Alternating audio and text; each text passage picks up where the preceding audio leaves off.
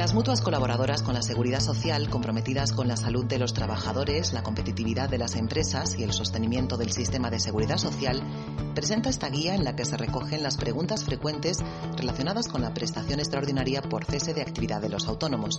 Con ello buscamos resolver posibles dudas con la finalidad de ayudar al sector.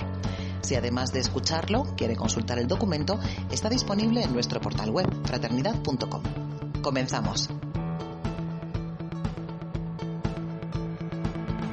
¿Sobre qué normativa se regula la prestación extraordinaria de cese de actividad? La prestación extraordinaria por cese de actividad viene regulada en el Real Decreto Ley 8-2020 de 17 de marzo de medidas urgentes extraordinarias para hacer frente al impacto económico y social del COVID-19, como en el Real Decreto 463-2020 de 14 de marzo y el Real Decreto 465-2020 de 17 de marzo, y completados con el criterio 5-2020 sobre la aplicación del artículo 17 del Real Decreto Ley 8-2020 de 17 de marzo. ¿Quién puede solicitar esta prestación? Cualquier trabajador autónomo, incluidos los autónomos societarios y los colaboradores familiares, así como aquellos autónomos en situación de pluriactividad. Todos los trabajadores autónomos deberán cumplir los siguientes requisitos. Estar afiliado y de alta en el régimen especial de los trabajadores autónomos o como trabajador por cuenta propia del régimen especial del mar en la fecha de declaración del estado de alarma 14 de marzo de 2020 estar al corriente de los pagos y obligaciones con la seguridad social. En caso de tener un aplazamiento de deuda, deberá ser anterior al 14 de marzo de 2020 para considerarse al corriente de pago. Si en la fecha de la suspensión de la actividad o de la reducción de la facturación como consecuencia de la declaración del estado de alarma no se cumpliera este requisito, el órgano gestor invitará al pago al trabajador autónomo para que en el plazo improrrogable de 30 días naturales ingrese las cuotas debidas. La regularización del descubierto producirá plenos efectos para la adquisición del derecho a la protección. Que la actividad se haya suspendido en virtud de lo previsto en el Real Decreto 463-2020 de 14 de marzo o que se haya visto reducida su facturación al menos un 75% en el mes anterior a la solicitud y en relación con la medida efectuada en el semestre natural anterior a la declaración del estado de alarma que comprende el periodo entre septiembre de 2019 y febrero de 2020. No obstante lo anterior, en el caso de los trabajadores por cuenta propia o autónomos que desarrollen actividades en alguno de los siguientes códigos de la CENAE 2009, 5912, 5915, 5916, 5920 y entre el 9001 y el 9004, ambos incluidos, tendrán derecho a la prestación bien cuando cesen en la actividad conforme a lo indicado en el párrafo anterior, bien cuando no habiendo cesado su actividad, su facturación en el mes natural anterior al que se solicita la prestación se vea reducida en al menos un 75% en relación con la efectuada en los 12 meses anteriores.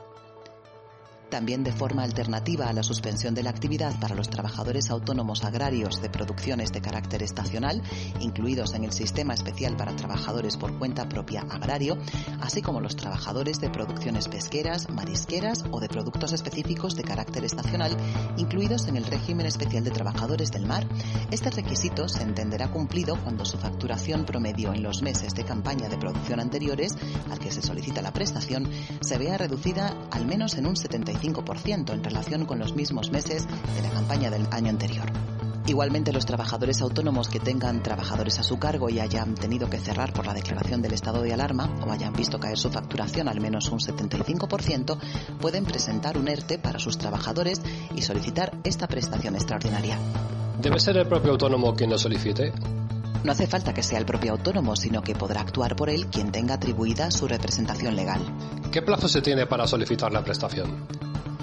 Según el Real Decreto Ley 11-2020 de 31 de marzo, por el que se adoptan medidas urgentes complementarias en el ámbito social y económico para hacer frente al COVID-19, se adiciona un nuevo apartado 8 al artículo 17 del Real Decreto Ley 8-2020 de 17 de marzo, señalando que el reconocimiento de la prestación podrá solicitarse hasta el último día del mes siguiente al que se produjo la finalización del estado de alarma. ¿Dónde debo presentar la solicitud? En el caso de los trabajadores autónomos que estén cubiertos por una mutua colaboradora con la Seguridad Social, deberá presentar la solicitud en la misma, a través de la vía telemática ofrecida en la web de cada entidad y de acuerdo con las indicaciones que en cada caso se ofrezcan. Si el trabajador autónomo tiene la cobertura con el Instituto Nacional de la Seguridad Social, se deberá presentar la solicitud ante el Servicio Público de Empleo Estatal. Deberá presentarse la solicitud que incluya el modelo 145 y la declaración responsable, junto con la fotocopia por ambas caras del documento de identidad o pasaporte. ¿Qué documentos debo presentar o poner a disposición de la mutua en caso de que me sean requeridos en cualquier momento con posterioridad a la solicitud de la prestación? Los documentos a presentar son los siguientes. Libro de familia o documento equivalente en caso de extranjeros si existen hijos a su cargo. Certificado de la TGSS de estar al corriente de pago. Si existe aplazamiento de cuotas pendientes del pago a la tesorería, resolución de la Tesorería General de la Seguridad Social del aplazamiento de las cuotas pendientes de pago y justificantes mensuales del pago y cumplimiento de los plazos establecidos en la misma si existen cotizaciones en el extranjero, documentación acreditativa de las cotizaciones realizadas en el extranjero. Resolución administrativa o judicial del reconocimiento de la prestación o ayuda correspondiente si tuviese alguna concedida. Documento específico cuando se alegue reducción de la facturación mensual. Libro de registro de facturas emitidas y recibidas. Libro diario de ingresos y gastos. Libro registro de ventas e ingresos. Libro de compras y gastos. O cualquier otro medio de prueba admitido en derecho para acreditar dicha reducción en la facturación. ¿Qué documentación es necesaria para acreditar la reducción de la facturación y cuándo debo presentarla? La acreditación de la reducción de la facturación se realizará mediante la aportación de la información contable que lo justifique, pudiendo hacerse a través de la copia del libro de registro de facturas emitidas y recibidas, del libro diario de ingresos y gastos, del libro registro de ventas e ingresos o del libro de compras y gastos. Aquellos trabajadores autónomos que no estén obligados a llevar los libros que acreditan el volumen de actividad deberán acreditar la reducción al menos del 75% exigida por cualquier medio de prueba admitido en derecho.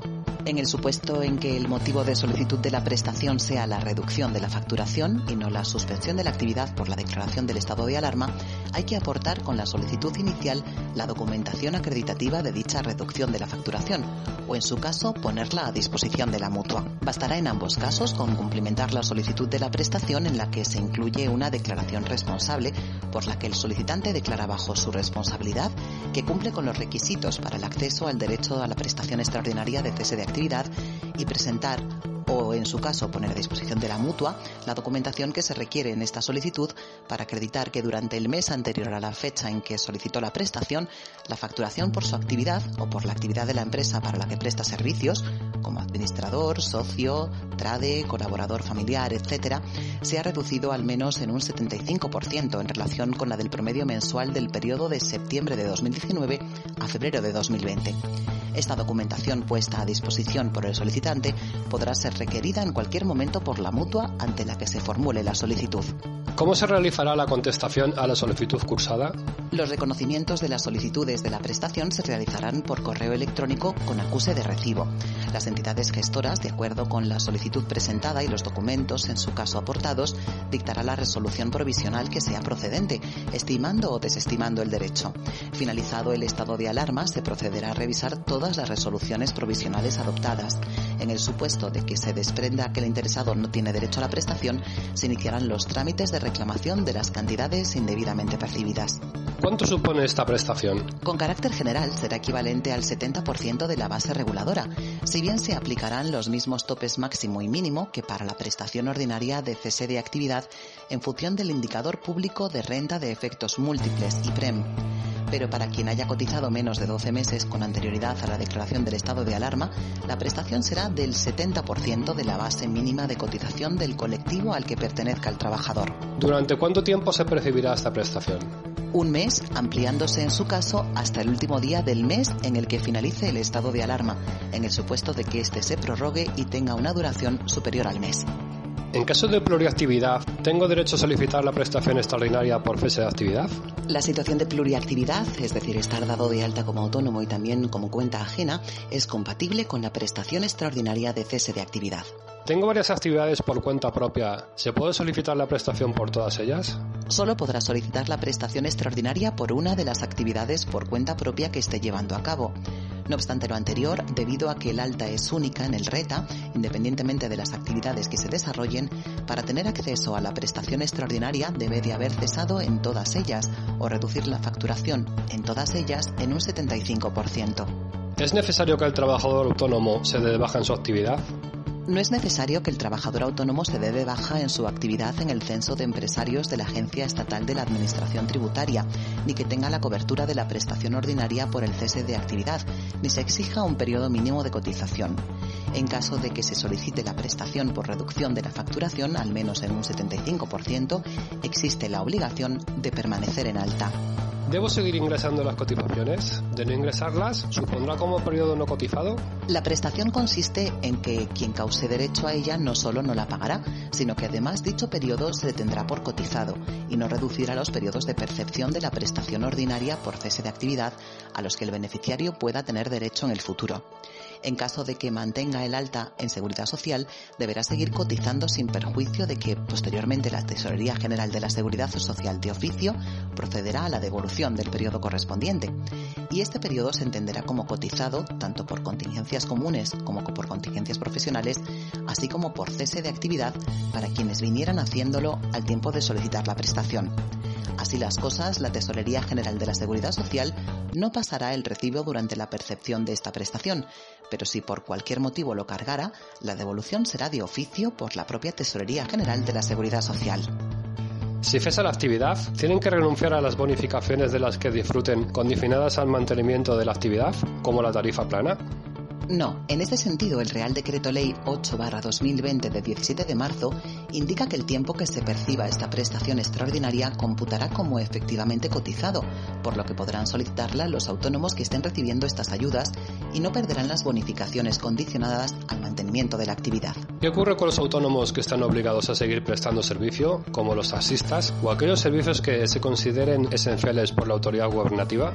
Podrán acogerse en su caso a la prestación si acreditan la caída en la facturación de al menos un 75%.